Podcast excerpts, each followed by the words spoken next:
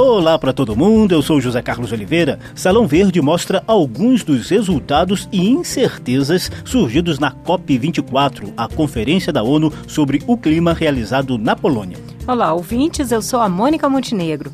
O programa ouve parlamentares e ambientalistas que participaram da conferência e colhe sugestões para que o legislativo ajude o Brasil a cumprir as metas para conter as mudanças climáticas. Salão Verde, o espaço do meio ambiente na Rádio Câmara. Durante 13 dias, no início de dezembro, Katowice, na Polônia, sediou a 24ª Conferência das Partes da Convenção do Clima das Nações Unidas. O principal objetivo da COP24 era a criação de regras claras para os países cumprirem as metas assumidas no Acordo de Paris, na luta contra o aquecimento global. Antes de viajar para a Polônia, o ministro do Meio Ambiente, Edson Duarte, participou de audiência pública na Câmara dos Deputados e já manifestava preocupações quanto aos resultados da COP24.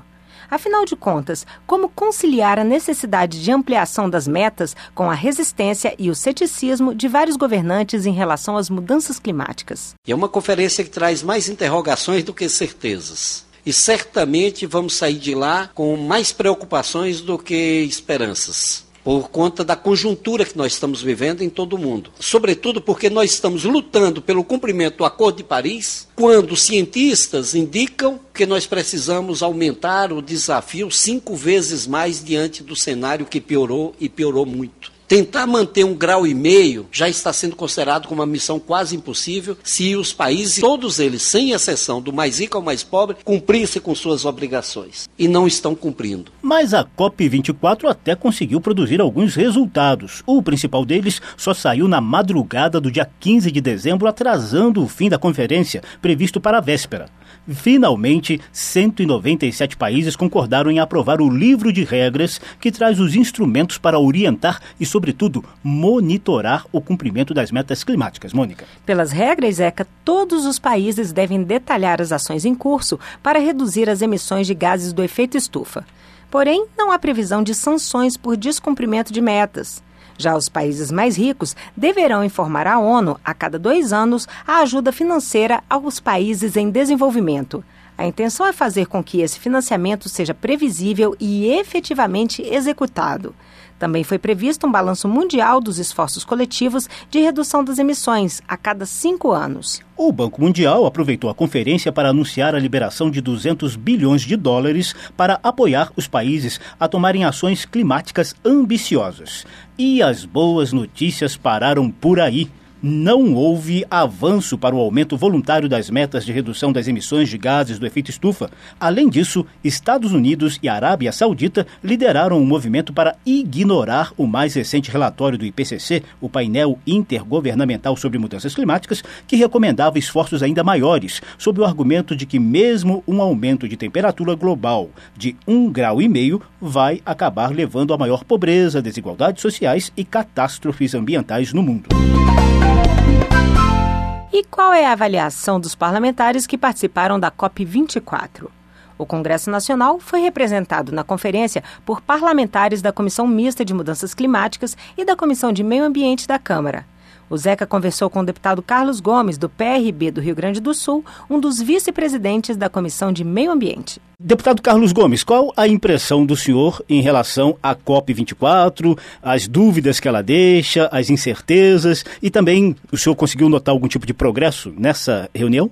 Olha, a nossa impressão no que tange a organização foi muito boa num país que realmente precisa de fazer também a sua parte, porque a Polônia ainda tem um, uma extração muito grande de carvão mineral, extração e uso do carvão mineral. Agora, o que eu percebi acompanhei um pouco ali no embaixador Carlos Marcones, que é um negociador da COP24, para ver se avançava é, alguns acordos a mais é, para fechar então o caderno lá dos acordos de Paris. Eu penso que o, o, grande lance do Acordo de Paris é de fato os países envolvidos fazer as suas contribuições para auxiliar os países emergentes a ter ações concretas que possam ajudar nessa questão da redução do aquecimento global e manutenção ali abaixo dos dois graus.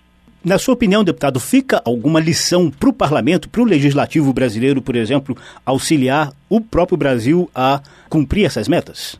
Sim, eu penso que o Brasil já tem algumas iniciativas. O Brasil, sim, já tem algumas iniciativas, mas nós precisamos controlar e manter a redução dos desmatamentos na Amazônia, o incentivo à produção do biocombustível, biodiesel. É, nós temos também ainda acanhado mais iniciativas de produção de energia solar, que não gera impacto, além das hidrelétricas que nós já temos. Nós precisamos é ampliar isso cada vez mais para que nós possamos reduzir a nossa emissão e também contribuir, cobrar que os países maiores possam fazer a sua contribuição para o fundo para ajudar os países emergentes também a ter, a ter ações que possa contribuir na redução de emissão de carbono e assim reduzir o aumento do aquecimento global.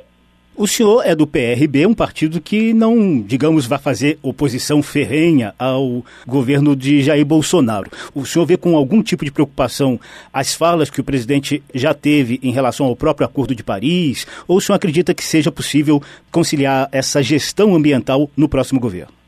Olha, eu penso que o presidente, a primeira fala que ele teve era que iria extinguir o Ministério do Meio Ambiente, já voltou atrás. Então, coisas que você diz pode repensar e reformular. Evidentemente que ele não domina todas as áreas, porque nenhum presidente domina tudo.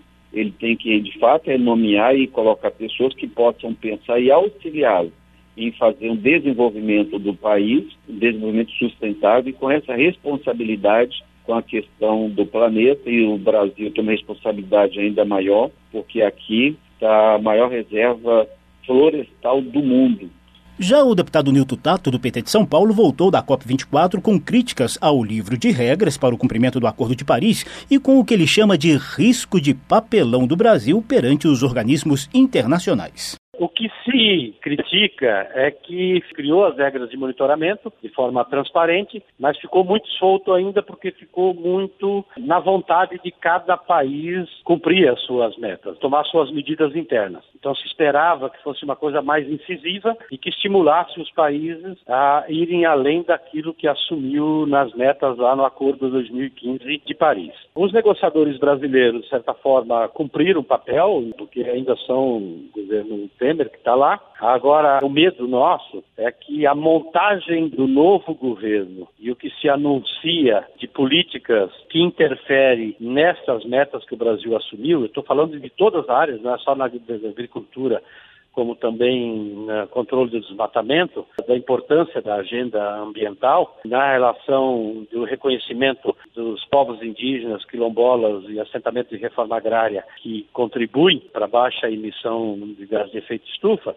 Então, todas as medidas que estão sendo anunciadas pelo governo Bolsonaro nos coloca num risco muito sério de o Brasil não cumprir com as metas e, portanto, fazer um papelão perante a comunidade internacional. Porque o novo governo já vem dizendo que não acredita naquilo que a ciência, de quase 100% dos pesquisadores no mundo todo que vem estudando os impactos das mudanças climáticas, vem reafirmando de que a ação humana é que vem provocando o aquecimento global e, portanto, aquilo que a gente já vem assistindo, aumentando as catástrofes ambientais, eles não acreditam que isso é ação humana. Então, a nossa preocupação é como que o governo brasileiro vai se portar com aquilo que se comprometeu na conferência de 2015 em Paris.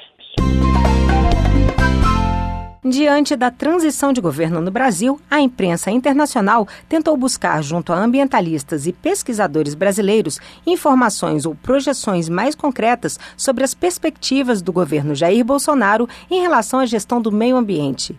Uma das conferências de imprensa reuniu representantes do Fórum Brasileiro de Mudanças Climáticas, do Observatório do Clima, do Instituto de Pesquisa Ambiental da Amazônia e do Instituto do Homem e Meio Ambiente da Amazônia.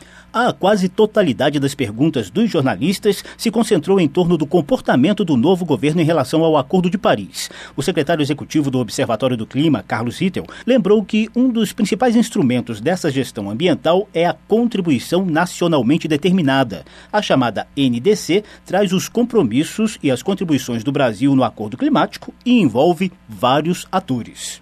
A NDC brasileira depende muito do governo federal, mas não apenas dele. Também depende do engajamento de diferentes setores, incluindo alguns que se beneficiariam muito da redução das emissões pelo fato de ser bom para o clima e bom para os negócios. Na mesma linha, o diretor executivo do Instituto de Pesquisa Ambiental da Amazônia, André Guimarães, aposta que os governadores estaduais e até os empresários poderão ser aliados importantes nas ações brasileiras de controle das emissões de gases do efeito estufa. Acho que parte da solução será agregar os estados, mas a maior parte da solução virá de uma porção do setor privado, particularmente do agronegócio. Será uma combinação dos estados e setor privado. Davi Bom Tempo, gerente de meio ambiente e sustentabilidade da Confederação Nacional da Indústria, concorda. A questão climática é um novo modelo de negócio e as indústrias já começaram a perceber isso, seja por pressão da própria sociedade, quanto por acordos comerciais, governos. Acho que a indústria tem investido muito há vários anos em tecnologia e inovação e eu acho que é essa a linha que ela vem seguindo em termos de mitigar esse efeito de mudança climática. Apesar da preocupação em torno da futura gestão ambiental no Brasil, o coordenador do Fórum Brasileiro de Mudanças Climáticas, Alfredo Sirquis, vê caminhos para o diálogo entre ambientalistas e o governo Bolsonaro.